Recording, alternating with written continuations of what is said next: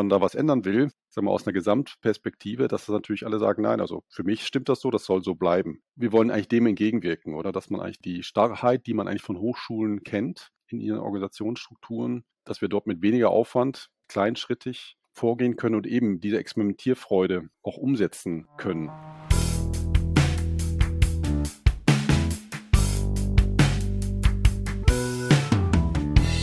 Heute spreche ich mit Eckhard Zitzler, Vizedirektor und Leiter der Forschung an der Hochschule Luzern, Department Informatik. Wir sprechen darüber, wie eine moderne Hochschule arbeitet, wie sie aufgebaut sein sollte und welche modernen Prinzipien dabei helfen. Hallo Eckhard, danke, dass du mit mir zusammen Kaffee trinkst heute. Eckhard, du bist Vizedirektor an der HSLU in der Schweiz, also an der Departement Informatik. Und Heute wollen wir ein bisschen darüber reden, wie, wie das eigentlich so ist im Hochschulbereich. Also gibt es da Entwicklungen? Wie kann man eine Hochschule in eine moderne Organisation machen? Was gibt es da für, für Hindernisse? Was gibt es da für Gründe überhaupt, Dinge dran zu ändern? Ja, herzlichen Dank, David. Freut mich sehr, dass ich mit dir hier eben äh, Kaffee trinken darf. Ich habe es natürlich auch vorbereitet, die Kaffeetasse. Genau, also wir sind ein recht neues Departement, wie du sagst. Ich bin eben von diesem Departement für die äh, Forschung zuständig und, und Vizedirektor, neben meinen zwei Kolleginnen auch noch Vizedirektoren und wir haben einen Direktor. Und das Departement ist halt verhältnismäßig jung. Ne? Es ist 2016 gegründet worden. Das ist eine Ausgründung aus zwei anderen Departementen. Und da war ein bisschen die Chance da und auch der Wille, wir möchten jetzt mal neue Dinge probieren. Und gerade im IT-Bereich, wo viele Unternehmen ja auch wirklich mit neuen Arbeitsorganisationsformen arbeiten, sind wir einerseits tagtäglich damit konfrontiert. Wir haben viele Mitarbeiter, die das natürlich kennen. Und wir sind auch von der Thematik her, mit dem wir konfrontiert sind, sind wir eigentlich auch damit äh, konfrontiert und, und, möchten eigentlich da auch drauf reagieren und uns da überlegen, wie wir das machen können. Und das ist so wie ein Start gewesen für so ein Experimentierfeld. Da sind wir verschiedentlich unterwegs und genau, das wäre interessant darüber zu reden mit dir. Euer Departement ist relativ neu, also 2016 gegründet. Die Uni an sich oder die Hochschule an sich ist auch, wenn ich es richtig in Erinnerung habe, wo ich nachgelesen habe, 97 erst gegründet worden. Also die Hochschule ist auch gar nicht so alt. Das ist natürlich jetzt Schweiz bezogen, was du gerade sagst, das 97. Also es gab die Hochschulen der angewandten Wissenschaften oder Fachhochschulen, wie sie ja dann ursprünglich genannt wurden, äh, gab es in der Schweiz zunächst nicht. Die sind in Deutschland schon viel älter. Da gibt es eine langjährige Geschichte. Die einzelnen Organisationseinheiten, aus denen die Hochschule entstanden ist, die gab es vorher schon. Die haben eine langjährige Tradition. Also sowohl in der sozialen Arbeit als auch in der Wirtschaft. Also dort gibt es schon viel mehr. Und es war einfach in der Schweiz wurde in den 90er Jahren eigentlich überlegt, wie man eigentlich ein ähnliches, die Lücke füllen kann. Ich sag mal, zwischen der Berufsausbildung, rein Berufsausbildung und den Universitäten. Und da hat man sich eigentlich überlegt, eben auch Fachhochschulen einzuführen. Und das ist der Grund, warum jetzt eigentlich die Hochschule verhältnismäßig jung ist im Vergleich zu Deutschland zum Beispiel. Was, was wären dann die Gründe, Dinge neu zu machen und anders zu machen für euch? Also du hast gesagt, viel Berührung eben halt mit anderen Organisationen, also durch gerade, soweit ich weiß, durch die Forschungsbereich und dass Kollegen auch aus der Praxis immer kommen zu euch, also dass alle eigentlich eine Praxiserfahrung haben. Ist es, weil die, die Mehrheit schon was anderes erlebt haben und wollen Dinge anders haben oder gibt es Gründe, warum die Dinge nicht mehr so funktionieren, so gut mit alten Strukturen und Organisationsformen? Ich würde jetzt gar nicht sagen, dass wir den Anspruch haben, wir machen das jetzt besser, sondern der Hauptpunkt ist, dass wir experimentieren. Das ist, glaube ich, die Hauptkernbotschaft, dass wir in der Lage sind, mit unserer Organisationsform, wie wir aufgestellt sind, auszuprobieren, schnell Ideen eigentlich aufzunehmen und zu gucken, wie das gehen kann. Also eigentlich ein iteratives Vorgehen, wie man es auch aus agilen Organisationsmodellen kennt, oder schnell etwas tun und nachher probieren und nachher eine Retrospektive bewerten. Und dass wir eigentlich dieses Vorgehen wählen wollten, weil wenn wir Innovation, also Innovation ist unser Kerngeschäft, wenn wir innovativ sein wollen, müssen wir auch das probieren und wir müssen auch das, was wir, ich sag mal, unseren Studierenden mitgeben, was wir äh, unseren Forschungspartnern mitgeben, aber auch, ich sag mal, Weiterbildungsteilnehmenden, das müssen wir auch selbst leben. Ne? Wenn wir über neue Lern- und Lernformen sprechen, zum Beispiel, da passiert eine Menge auf dem Markt. Wir können sagen, wir als Hochschulen, wir machen das so, wie es immer schon war, und, aber das verändert sich natürlich, oder? Und um eigentlich auch diese Veränderungen uns damit auseinandersetzen zu können, müssen wir selbst auch beweglich sein oder eben die Möglichkeit haben, zu experimentieren. Ja, das ist ein Grund. Und der andere Grund ist eigentlich die Komplexität unseres Umfelds. Ne? Also es geht ja allen Unternehmen so, Disruptivität und so weiter, dass wir Äh, das ist sehr schwer zu antizipieren, wenn, wo, wohin geht denn die Reise in gewissen Bereichen. Und das betrifft vor allen Dingen die Informatik, die sehr schnelllebig ist. Auch, ich sag mal, ChatGPT war eine, war eine Entwicklung, die kannte man vorher eigentlich schon, aber auf einmal kommt irgendwann ein Schritt, der erreicht eine breitere Öffentlichkeit und auf einmal hat das eine ganz andere Wirkung, oder? Und diese, diese Entwicklungen sind sehr schwer vorherzusehen. Oder ich wüsste auch nicht, keine Person, die das jetzt wirklich immer vorhersehen kann, oder? Wir können das antizipieren. Und insofern sind wir natürlich, ja, müssen wir da wach sein, aber auch beweglich, oder? Um uns eigentlich auch darauf, darauf einzustellen oder auch mit mehreren Optionen umgehen zu können, auch mit der Unsicherheit. Habt ihr ähm, die Strukturen anders machen äh, müssen? Mussten ihr, müsst ihr anders mit Leuten umgehen? Was leitet euch in diese Richtung? Was habt ihr gemacht, um euch sonst darauf vorzubereiten? Ja, das also es hat zwei Aspekte. Ne? Du sprichst jetzt die Organisationsform an, also wie wir, wie wir uns aufstellen. Und ich glaube, da ist zentral, dass wir eigentlich die Flexibilität ins System mit einbauen oder dass wir daran denken, wie wir die Flexibilität voraus äh, antizipieren können sage ich mal. Also häufig ist es so, Hochschulen haben eine langjährige Tradition, oder? Und da, da gibt es so eigentlich bewährte Strukturen und das macht auch Sinn. Das ist das eine. Das andere ist, besonders in Deutschland, haben natürlich auch einen hohen Grad der, der Selbstorganisation, Autonomie. Also ich, zum Beispiel durch Lehrstühle, das ist jetzt bei uns nicht so. Wir haben jetzt nicht in dem Sinne Lehrstühle an der Hochschule der angewandten Wissenschaften. Aber es gibt eigentlich bewährte Strukturen mit einer langen Tradition. Das ist eigentlich gut, aber es hat sich auch gezeigt, wenn man an diesen Strukturen, wenn man etwas verändern will, und die haben sich eigentlich schon etabliert, zum Beispiel in einem Departement. Und wir sind im Aufbau. Insofern haben wir die Möglichkeit, hier auch noch Veränderungen einfach vorzunehmen. Wenn sich das etabliert hat, ist es sehr schwierig, wieder was zu ändern. Und Hochschulen sind eigentlich bekannt als äh, Organisationen, wo die Veränderungen als solche, also Veränderungsprozesse, äußerst aufwendig sein können. Das hängt auch mit der Autonomie der Mitarbeitenden zusammen, sage ich mal. Das ist eine Expertin-Expertenorganisation. Es gibt die Freiheit der Forschung und Lehre, also die ja, Forschenden, die Lehrenden und so weiter, die haben eine hohe Autonomie in dem, was sie tun. Führt aber dazu, wenn man da was ändern will, sagen wir aus einer Gesamtperspektive, dass das natürlich alle sagen, nein, also für mich stimmt das so, das soll so bleiben. Wir wollen eigentlich dem entgegenwirken, oder? Dass man eigentlich die Starrheit, die man eigentlich von Hochschulen kennt in ihren Organisationsstrukturen, dass wir dort mit weniger Aufwand, kleinschrittig vorgehen können und eben diese Experimentierfreude auch umsetzen können und die Experimentiermöglichkeiten. Also Auto Autonomie ist etwas, was wir eigentlich auch in, in ja, andere Organisationsformen gern mehr hätten. Also ist eine der Stichwörter, die ganz wichtig ist, wenn wir über neue Arbeitsweisen reden. Aber in diesem Fall war die Autonomie schon da. Und wenn ich das auch richtig verstehe, ist Autonomie etwas, was auch einen Rahmen braucht. Also so, so verstehe ich es auch sonst in Organisationen. Also müssen wir auch Rahmen definieren, wo wir dann auch freies Handeln ermöglichen können. Und an der Hochschule ist, scheint das dann sehr starrer Rahmen zu sein, um diese lange Tradition von Autonomie möglich zu machen. Und das sind die Dinge, die wahrscheinlich schwer zu ändern sind. Habe ich das richtig so dargestellt? Ja, ich glaube das genau. Also es ist richtig, ich sehe es auch so. Also wirklich, es braucht Rahmenbedingungen für die Autonomie teilweise eben ist sie hoch, aber es ist ja immer auch eine Frage der Gesamtorganisation. Also vielfach muss, muss man jetzt schon oder haben wir die Möglichkeit, Synergien zu nutzen. Es, es, braucht vielleicht gewisse Umstrukturierungen, weil es einfach thematisch zum Beispiel sich da Veränderungen ergeben haben. Das ist jetzt, ich sage mal, an Universitäten weniger, an Hochschulen der angewandten Wissenschaften schon eher, weil wir wirklich sehr stark industrieorientiert sind, oder? Wo, wo mhm. diese Wechsel auch, wo wir das beobachten. Das ist das eine. Und das andere ist, dass wir natürlich auch in den politischen Kontext eingebettet sind.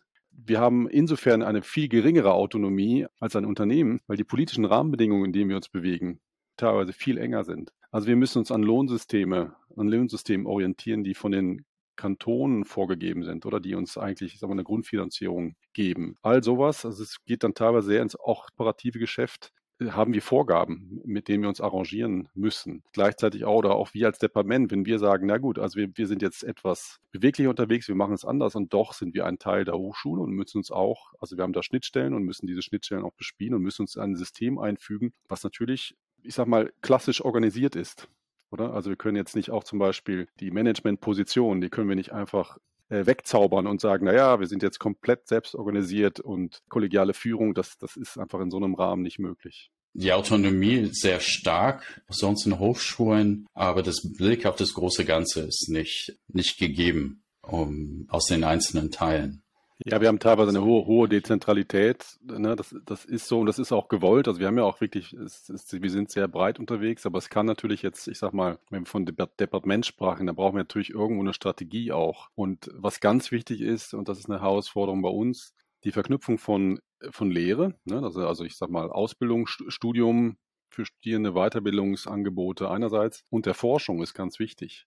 Also das ist eigentlich unser, unser Brot. Also wir müssen, die, die Forschung muss, äh, einerseits arbeiten wir mit Partnerinnen und Partnern aus der Industrie und anderen Organisationen zusammen, um eigentlich innovative Lösungen zu entwickeln. Aber diese Erkenntnisse müssen natürlich auch wiederum in die, in die Ausbildung einfließen, damit die Studierenden bei uns eigentlich auch wirklich auf der Höhe der Zeit sind und auch neueste Erkenntnisse dort haben. Und deswegen brauchen wir eine Gesamtperspektive. Ne? Es ist nicht nur einfach komplett möglich, alles dezentral zu machen, sondern es braucht diese Koordination. Und die Frage ist einfach, wie macht man das? Oder wo bewegt man sich? Wo bewegen wir uns auf diesem Spektrum von, ich sage mal, ganz klassisch top-down und komplett bottom-up. Ne? Es gibt sozusagen auch nicht den goldenen Weg, der jetzt sagt, das ist genau dort, sondern es ist, es ist je nach Thema, oder? Gibt es verschiedene Ansichten. Einige Dinge laufen wirklich absolut sehr stark dezentral, einige brauchen gewisse Rahmensetzung durch das Management, damit die äh, Mitarbeiter auch wissen, wo, wo müssen wir uns bewegen, wo geht's hin? Und diese Frage wird natürlich auch gestellt. Was macht ihr genau? Also wie, wie geht ihr diese Sachen ein? Also was, was habt ihr schon für Erkenntnisse gewonnen? Ja, ich werde dir gleich äh, zwei, drei Beispiele geben, wo wir uns da befinden oder auf welchem Weg wir sind. Gleichzeitig vielleicht noch ein Kommentar zu den Modellen, die du vorher angesprochen hattest. Es gibt ja verschiedenste Modelle oder Frameworks, oder, ähm, die man jetzt im, im Bereich vom vielen Arbeiten äh, zu Rate ziehen kann. Und wir finden die eigentlich sehr, sehr hilfreich, aber es ist ganz klar, wir können nicht einfach ein Modell nehmen und das bei uns umsetzen, so, sondern wir betrachten das als Anregung und bedienen uns hier und dort, je nachdem, was eigentlich in unserem Umfeld gerade passt. Aber vom Grundprinzip, also dass Führung auch verteilt wird, und hier müssen wir vielleicht unterscheiden zwischen, ich sag mal, fachlicher Führung einerseits, die, die ist schon sehr stark verteilt, aber auch personeller Führung, äh, bis zum Prinzip, dass man die Entscheidungskompetenz möglichst dort hinlegt, wo es auch äh, die, die höchste Kompetenz ist in dem, in, in dem Bereich, oder? Das sind so Prinzipien, denen wir auch stark folgen. Ne? Und ich gebe dir ein Beispiel. Also das eine ist, dass bei uns die Teams selbst, also wie immer du nennt, es gibt Teams in der Ausbildung, es gibt Teams in der, in der Weiterbildung oder es gibt Teams in der Forschung. Und das ist wie so eine Heimat einerseits, die sind sehr stark selbst organisiert. Ne? Also wie die sich aufstellen, ob sie wöchentlich Treffen haben oder nicht, wie sie die ganze Arbeitsform, das, da sind sie sehr frei drin.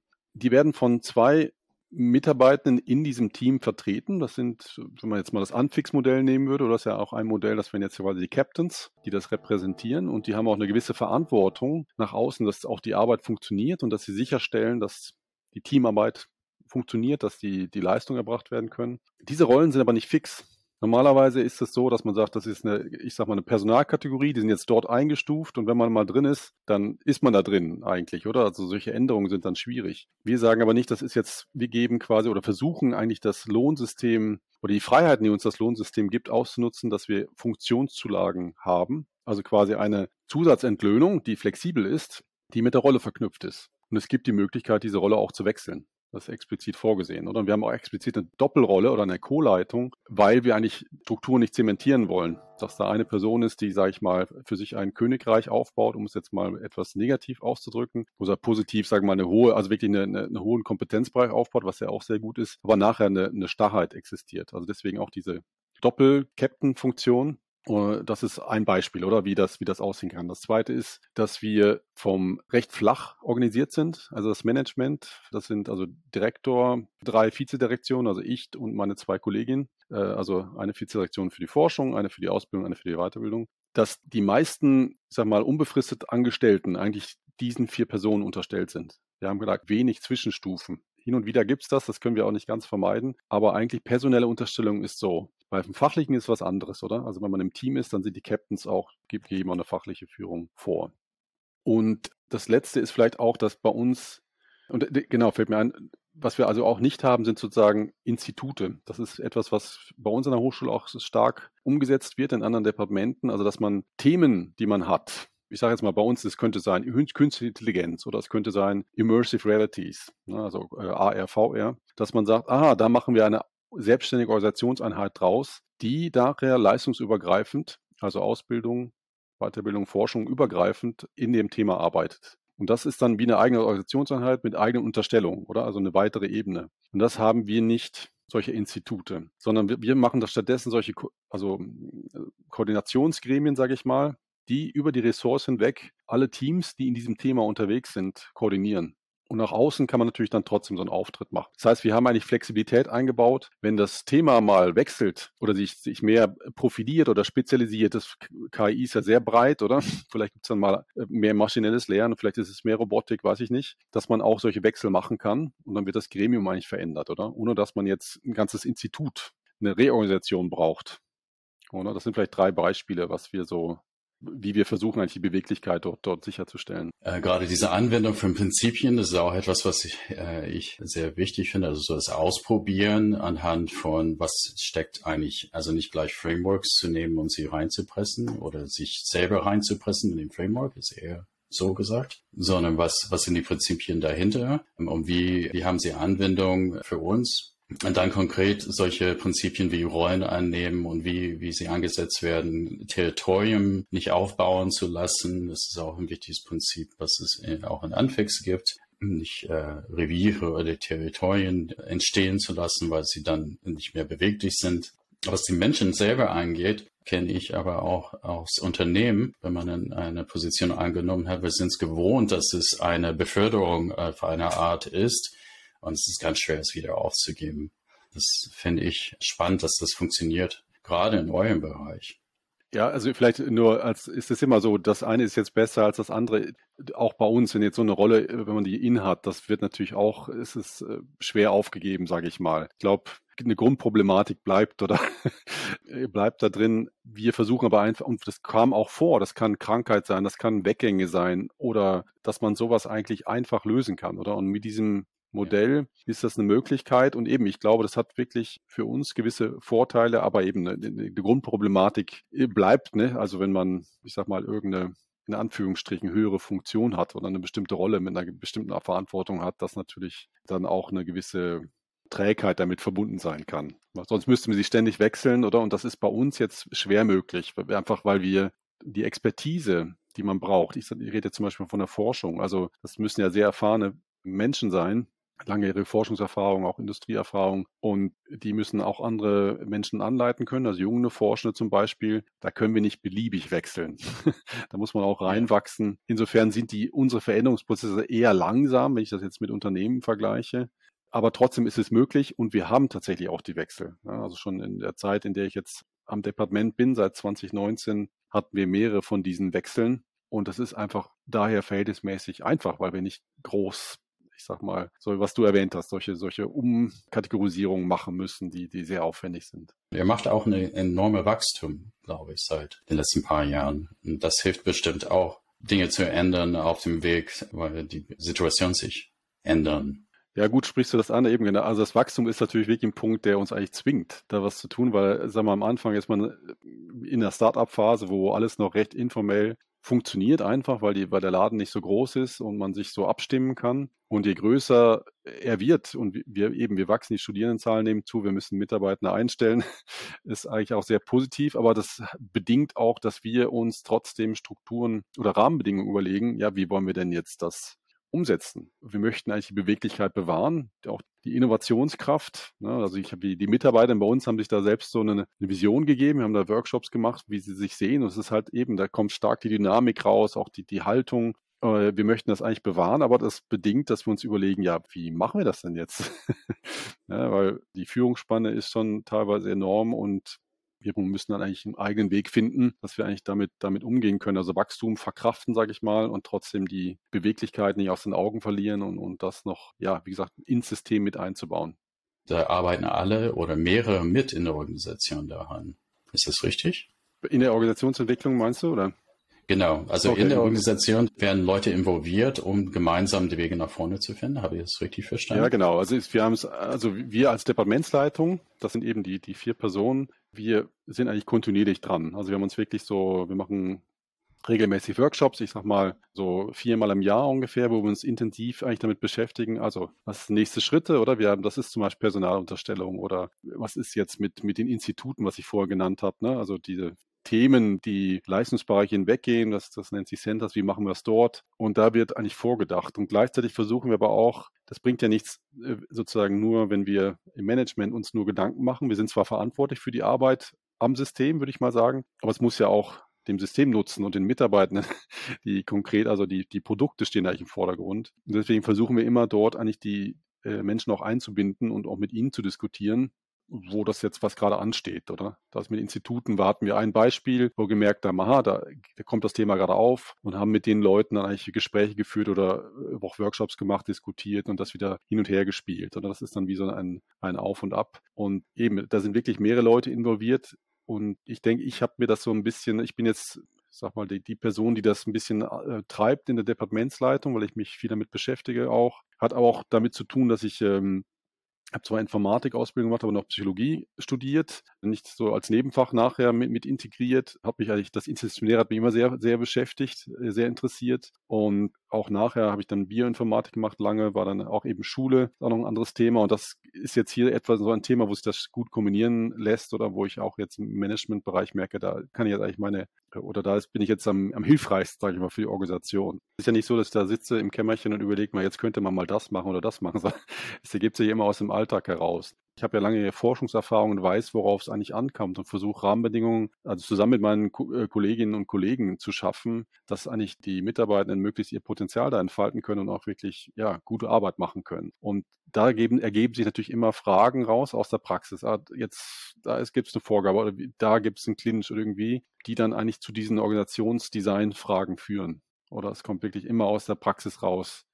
Also da irgendwo stoßen wir an, Wachstum zum Beispiel, da gibt es dann sofort Probleme, weil da irgendjemand weiß nicht, wer mit wem koordiniert ist oder sich abspricht. Und dass wir überlegen, ja, wie machen wir das denn jetzt? Ich kenne mehrere Menschen im Hochschulbereich, auch in Deutschland, die eigentlich unterwegs sind, oder? Dass man versucht, eigentlich die Strukturen aufzubrechen, äh, andere Arbeitsformen zu wählen. Und die Motive können ganz unterschiedlich sein. Oder das kann jetzt können rein pragmatische Gründe sein. Es kann aber auch sein, dass man, dass die Ansprüche an die Arbeit sich ändern, oder auch der, die Sinnhaftigkeit und so weiter. Das ist wirklich sehr vielschichtig. Und wie gesagt, es gibt ein Netzwerk in Deutschland. Ich weiß auch von, von zwei Einheiten an Schweizer Fachhochschulen, die auch Dinge probieren. Also die einen mit Holokratie mehr, die anderen mehr mit kollegialer Führung. Und ich denke, das ist wichtig. Es wird aber auch nicht das Modell geben, genauso wie es nicht die Universität gibt. Und auch bei uns gilt irgendwie, wir sind unterwegs. Eben, Hauptpunkt ist, was ich anfangs sagte, experimentieren können. Also das Prinzip bleibt. Aber dass jetzt unser Modell, was wir jetzt, oder unsere Organisationsform, wie sie gerade ist, wird sich ändern. Wir werden wieder Anpassungen vornehmen. Und ich glaube, das ist das Wichtige, dass wir damit spielen können und immer wieder gucken können, was gerade, was gerade passt, was, was hilft, wie wir am besten eigentlich ja, gute Angebote machen können. Äh, ich höre heraus, es ist auch ganz wichtig, mit anderen von anderen Organisationen in Austausch zu kommen. Diese kollegiale untereinander Erfahrungen austauschen, voneinander lernen. Ja. Kann man das so sagen? Absolut. Ja, ja, absolut. Also ich glaube, das ist essentiell oder voneinander lernen oder auch an, an, ich sag mal, als Organisation zu lernen, heißt ja auch voneinander lernen. Gibt immer gute Anregungen und ja, wenn man nur im eigenen Kämmerchen sitzt oder im eigenen Sud sitzt, da ist immer wieder gut, auch wichtig von außen Anregungen zu bekommen, oder? Und deswegen ist es natürlich auch, auch für uns wichtig, immer wieder auch nicht nur, dass wir innerhalb der Organisation mit mehreren Menschen dran sind, sondern auch immer von außen auch immer wieder Anregungen kommen, die uns neue Gedanken geben, neue Richtungen man ist nicht alleine. Es, es gibt äh, auch in anderen Organisationen Leute, die auch Wege gehen. Und das finde ich auch ganz spannend, immer zu sehen, dass man nicht mehr immer nur mit ganz individuellen Problemen unterwegs sind und, und, äh, und versuche, sondern dass anderen auch diesen Weg gehen. Okay, dann, dann danke ich dir. Ja, danke dir ganz äh, herzlich. Für, für, für, für deine Zeit und ich äh, freue mich auf unser nächstes Gespräch. Mhm. Danke.